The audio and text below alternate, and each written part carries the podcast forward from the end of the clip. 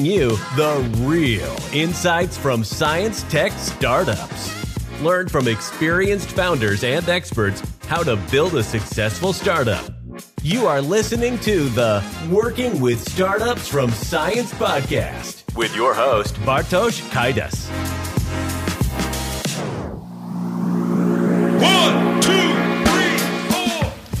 Hello and welcome to this special episode of Working with Startups from Science. In this episode, I'm sharing a personal story with you. Together with my guest, colleague, and friend Leila Zohaib, I'm speaking about her initiative, the Migrant Accelerator. And we are sharing some nice insights with you. So, what is the Migrant Accelerator?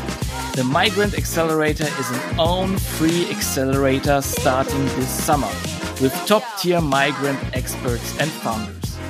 The Migrant Accelerator will help migrants to navigate the diverse landscape of resources, NGOs, and consultancies in Germany. More than 50 mentors are already part of this great initiative.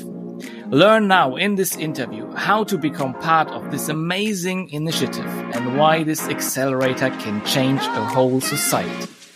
Don't forget to subscribe. And now let's jump to the interview. Hi, Leila. Welcome on stage. Hi, thank you so much for having me.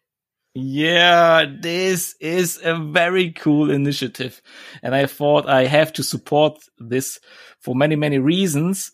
And we have also a personal connection to this kind of topic. And, um, I guess we need to tell the people here uh, in the world about this cool thing that, uh, yeah, you set up and you're working on. And maybe you can pick us up. What are you doing and who you are? And give us a short introduction, please. Yeah, sure. Um, hello, everyone. I'm Leila. I'm a startup coach um, working at Stuttgart Media University. And I've been working um, startup coaching and supporting startups, organizing hackathons, etc., for a few years now.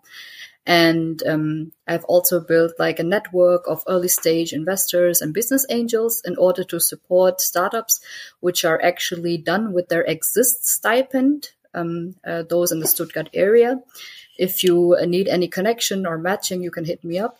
Um, this is what I do for work. And um, yeah, I have Pakistani roots. I grew up in Germany. And um, yeah, my parents are from Pakistan. They've been working, and I've been thinking, how can I actually use the skills that I have acquired and the experience so far in order to help the migrant community? And this is how I came to know about this accelerator idea. This just popped in my mind that we should actually have an accelerator which focuses on the migrants as a person and helps them by socially empowering them through having a community, to having workshops on empowerment, um, to learning how to deal with biases, how to navigate here in Germany, and also have like the feedback on the startups that that one is working on, for example, product, marketing, etc. Oh, great! That sounds very very cool and uh, yeah, I have also uh, with, with uh, yeah um, my my naming uh, some kind of um, migrant roots. So uh, this is uh, what what yeah resonates with me in me. And yeah, this kind of idea, I or when we go back historically, was set up, I guess, last year in October, right? uh, where we met at the um, at some kind of university workshop uh, where we discussed. And maybe you can you can take us with me. How was it for you? This kind of meeting with me, and, and yeah, maybe from your perspective. Um, yeah, sure. Uh, the generation of the idea. Yeah, sure. So uh, I actually met you. Like we are both working at startup as yeah. startup coaches, right, in the university. So there's always like this. Um, every six months, we have like a conference which is for startup coaches uh, who are helping um, teams apply to exist and everything. And so um, the last meeting we had in October was in Karlsruhe at uh, uh Karlsruhe Institute of Technology. And you know, we had these three tracks I think uh, one track was about uh, sustainability. Yeah, and, right. And what was the other two tracks? It was international. It's social and social entrepreneurship, I guess. Exactly. And I think I I was late as usual and then I just like, you know, had my had a coffee in my hand and on the other hand I had like my my brezel and I just joined the the the track that I was supposed to go in because my colleagues were in the other tracks. And you know I just you know quickly opened the door. I was like oh dear they already started. And then I just sat in the back of the last seat. And then there was a guy next to me. And uh, yeah there was Bartosz. And then you can tell me how did yeah. you how did you find talking to me then yeah, it was quite fun, right? Because I was sitting in the last row, uh, yeah, glancing at my phone and, and doing some emails, uh, during the, the session. And then, uh, yeah, you came up uh, on my left side and then, uh, is this, is this chair free here? Uh, and I was, yeah, of course, sure. And, yeah. And then I don't know how this conversation started, but, I, I, don't know exactly the, the entry point of this this conversation, but I, I in my um, when I remember that kind of conversation, conversation it was like uh, we both um, thought that there is no with the social entrepreneurship thing, no such thing for for migrants, right? I guess was this this was our topic that we had in this last row. Yeah, exactly. I think I was I was asking you um, how you came about, how how is your work going, and everything. And then we talked a little bit about the scope of the work that we are doing. And then um, I asked you if you have a migration background, and then you told me that you also um, have one, and you actually want to support migrant migrant entrepreneurs. And then from there on, I think we did like weekly ideation sessions. So we actually sat down and thought about how can we actually support migrant entrepreneurs? What kind of actors are already out there? And uh, yeah we did we did brainstorming here and there and we we didn't have like an idea till now. We were just trying to figure out how to help uh, migrant founders here in germany especially with the bureaucracy especially with applying to exist stipends in, in german. And this is like a big big topic there. Yeah. Yeah exactly. And uh, what, what i was like uh, yeah personally uh, what what i was it was amazing for me to when I talked to you, uh, the feeling right that you somehow uh, yeah uh, experienced the same things that I experienced in my like biography as a, as a migrant or like like growing up and have different cultural backgrounds. And um, and yeah, this this kind of of of overlaying over our work that we are doing with startups, I guess this was very amazing for me. That I thought like, oh, you're not alone. You are doing like your experiences that that you made uh, as as a as a person in your biography. It's not like you just do this. Just people around you have the same experiences, and this is what I what I thought in the conversation with you. Oh man, girl, yeah, we have there something in common and we have to, yeah, we have to solve that uh, kind of uh, challenges that migrants have, right? With this, um, startup topic that, yeah, we came, well, that, that is our background, right? Yeah, like I think the, the, the problem that migrant founders face is a whole onion, you know? If you think about an onion, you have many layers and there is problems that founders experience in general, like you have the general ups and downs inside of you.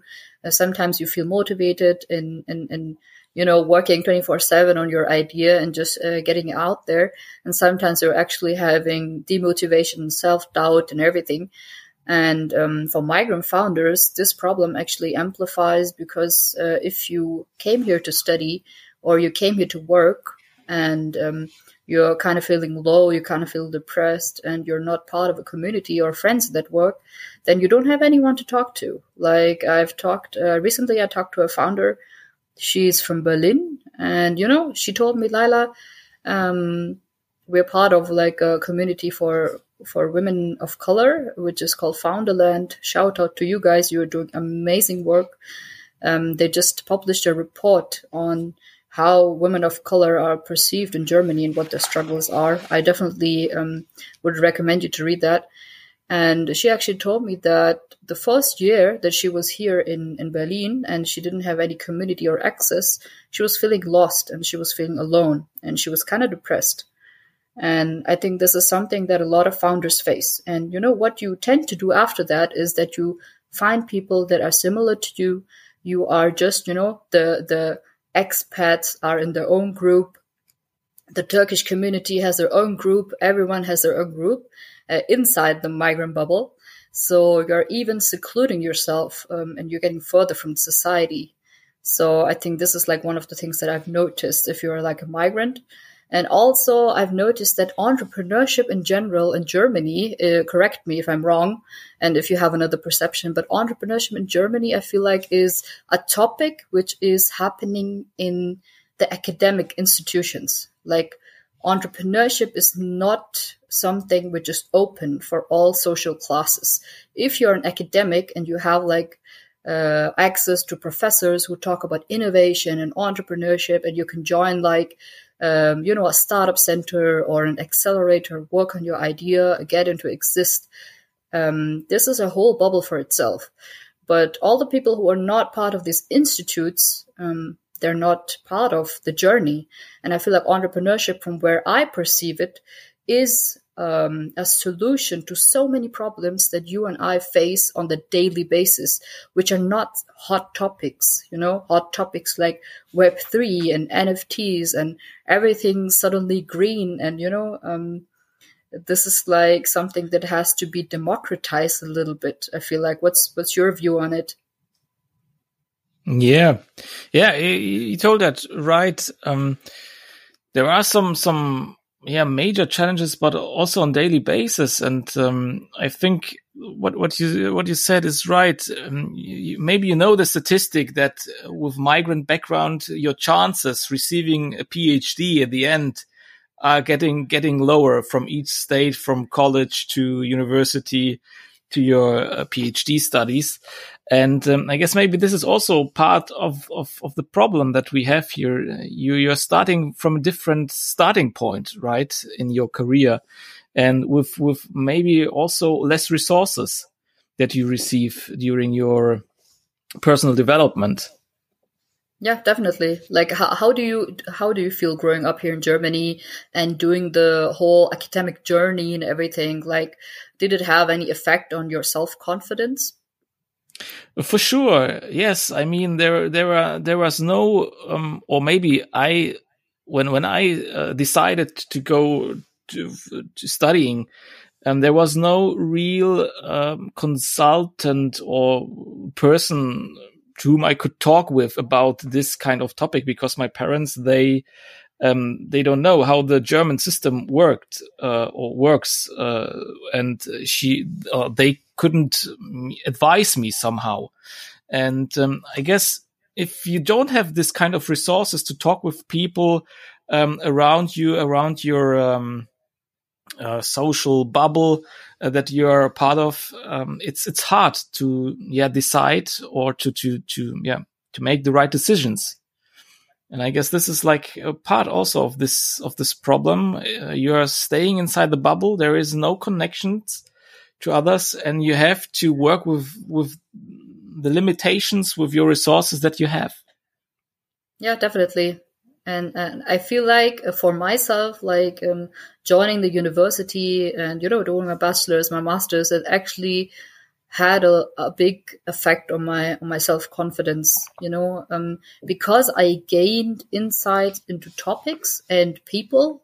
I built a network, and um, this gave me confidence. You know, before that, unfortunately, like uh, around my school time, I think a lot of migrant people had a hard time at school, uh, especially if you are a person of color and you do look different. Like me, for example, I was, uh, we were three brown kids in my class. Like there were two brown kids and one black kid. And, you know, they were always like talking to me because I'm originally from Pakistan. And the other, uh, there was a boy. His name is Anas. I don't know what he's doing right now. and um, they always, you know, in fifth grade and sixth grade, they told me, oh, yeah, Lila and Anas, Lila and Anas, you both together, you know? And I'm like, uh, I have nothing to do with you. Stop, like, uh, uh, bringing this topic up.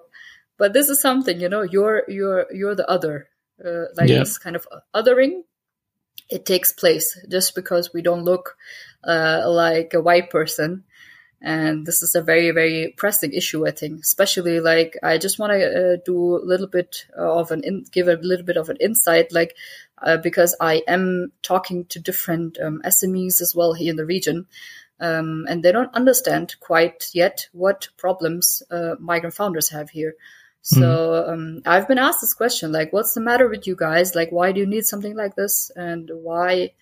Uh, I mean, it's just German, right? Just German is the problem. And I told him, no, just German is not the problem.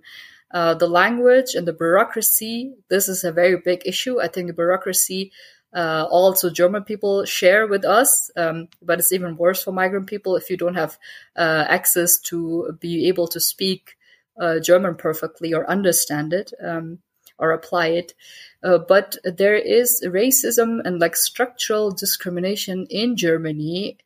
And there's also discrimination and racism on the individual level. You know, individually, if you are face to face with someone, this is happening. But uh, also structurally, when you want to have access to the labor market, or you want to have access to the the uh, building a startup or you want to have access to you know apply for a residency you want to apply for um, housing you know Mhm. um, there's a lot of discrimination happening just because of the way that our names sound and because we are foreigners people don't even invite us to these you know interviews. They don't invite us to be able to see an apartment or something like this.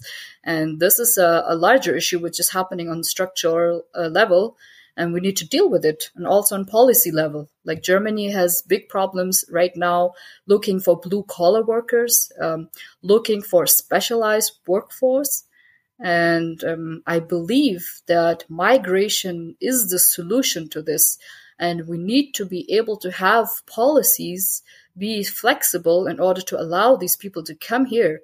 Like if you come to germany people expect you to talk like c1 level of, of german which is not the case. German is a very hard language. And um, there is some things happening and moving around but uh, i think we have a long way to go here in, in germany. What do you think about that? Yeah. Of course, we have a long way uh, to go, and um, this is yeah part of of uh, yeah a story that um, yeah is very common for for migrant people, right? Uh, when you receive uh, an official document from the Finanzamt or something else, uh, I mean this. I guess it's even hard for German people to understand this kind of bureaucratic uh, written speech. But did you also uh, have to fill this did you also have to fill the, the forms and stuff for your parents Yeah, of to- course. of course. This is uh, every time an official um, letter uh, we received, so uh, I have to translate that uh, somehow. Yeah. Yeah.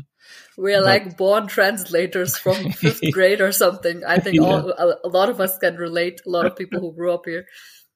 yeah, right. And and yeah, a fifth grader have to to deal with uh, words and issues that are uh, not in in the imaginable. Yeah, for fifth grader. Yeah, and other people just go uh, uh, play soccer and football and whatever and just chill, and we have to deal with official documents. Yeah, this was, this was also part of my biography for sure. Yeah. So coming back to to the uh, migrant accelerator, um, I mean, it's hard to solve every issue and challenges that you um, mentioned. Uh, so uh, maybe you can also tell us a little bit more about the migrant accelerator and um, yeah, what problems and major challenges do you want to solve? Yeah, sure. Um, the vision that I have for TMA is actually uh, to be a helping hand for those people who are not yet inside networks, like who don't have connections. For example, if you're an international student, you're working on a cool idea, or like uh, you're working in Germany, you have a job, and you're looking, uh, you're working on a cool idea. You don't yet have like a social bubble, people to connect to, people to get feedback from. Um, this is uh, one thing that I want to achieve with TMA. That this is indeed uh, your buddy and your friend and your helping hand for having a community. So we have a Slack community, and this is open for anyone with migration background who has interest in entrepreneurship or in startups, just to connect with those people which are already working on there. And this is all online because I believe that there's not just only Berlin and Munich where all the cool startup stuff is happening. Congratulations to right. Munich. Munich, by the way, I think they um, are like startup city number one now. Yeah. Berlin has lost. And um, yeah, this is one thing. So we have the community, which is open for anyone uh, which is interest who is interested in entrepreneurship and startups. And then we also have a dedicated uh, online program, which is like a three months mentoring program, and uh, which will take place from June till August, with the demo day in September. And this is for people who have, uh, are working on a prototype, who have an MVP, and generating traction just in order to get them the special boost and to get them more feedback on their product and their go to market strategy and uh, funding and everything. Mhm.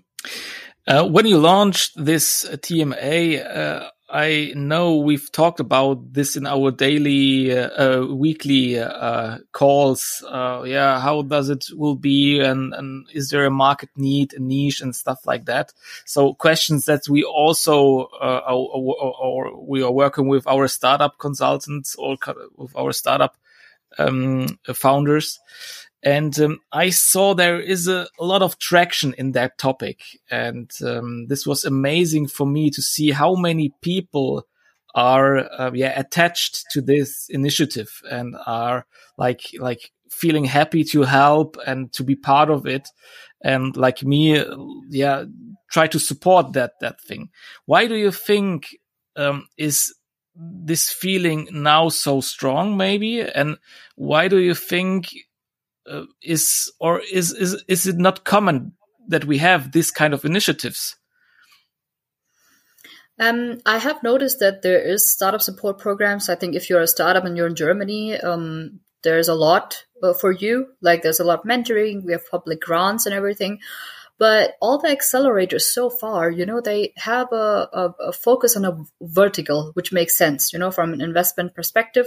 If you want to qualify teams, um, this is the way to go. If you have a climate tech accelerator or, you know, media accelerator or whatever, uh, this is good. But um, on the other side, I've noticed that people who are uh, doing social work and um, social impact, for example, they're looking for impact startups, which is also good, but still has nothing to do with, with people. You know, at the end, there's people involved in building businesses and, and creating innovation and cool stuff.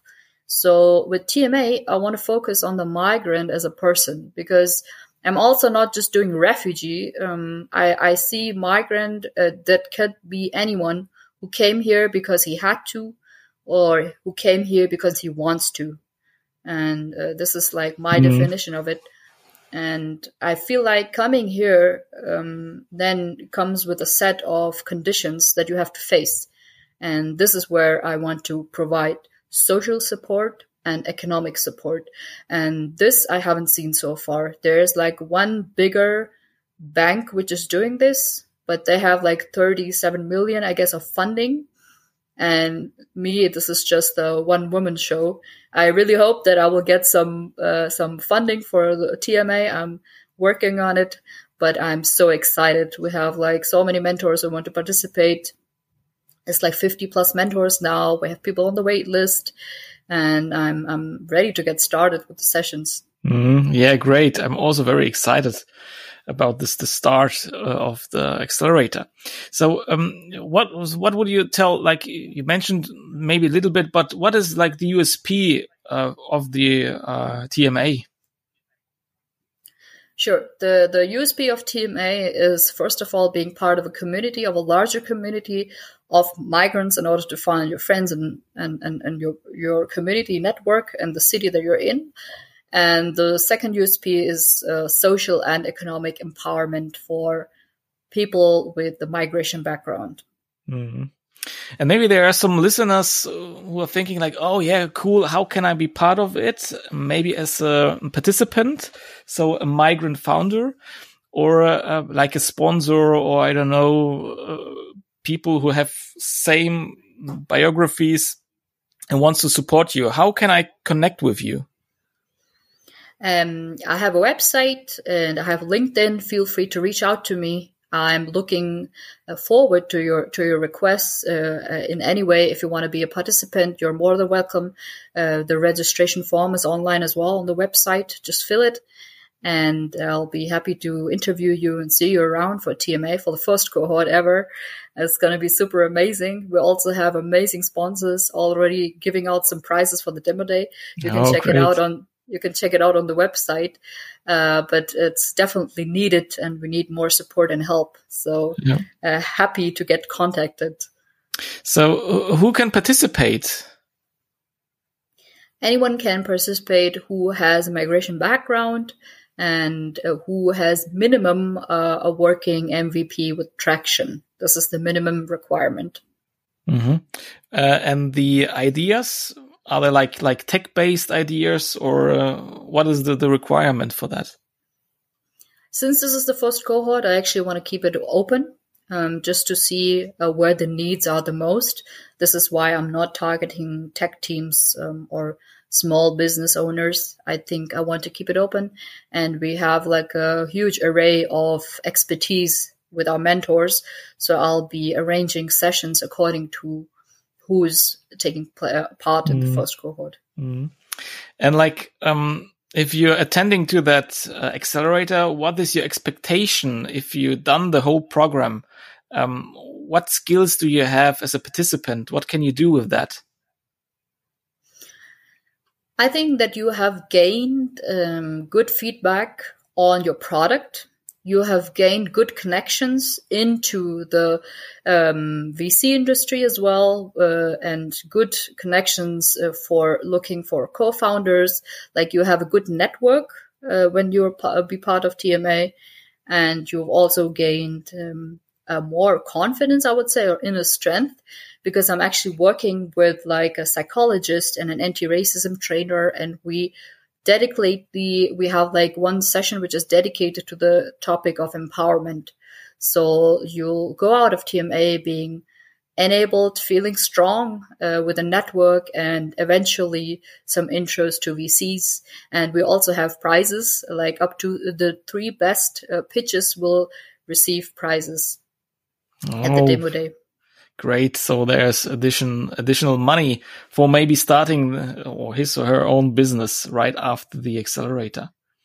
So great. So how is the program structured? You, you told us three months. Um, do you need to be somewhere uh, on site or is it all, all, all digital, uh, in, in Zoom things? What is the setup of this acceleration of, of, of this accelerator?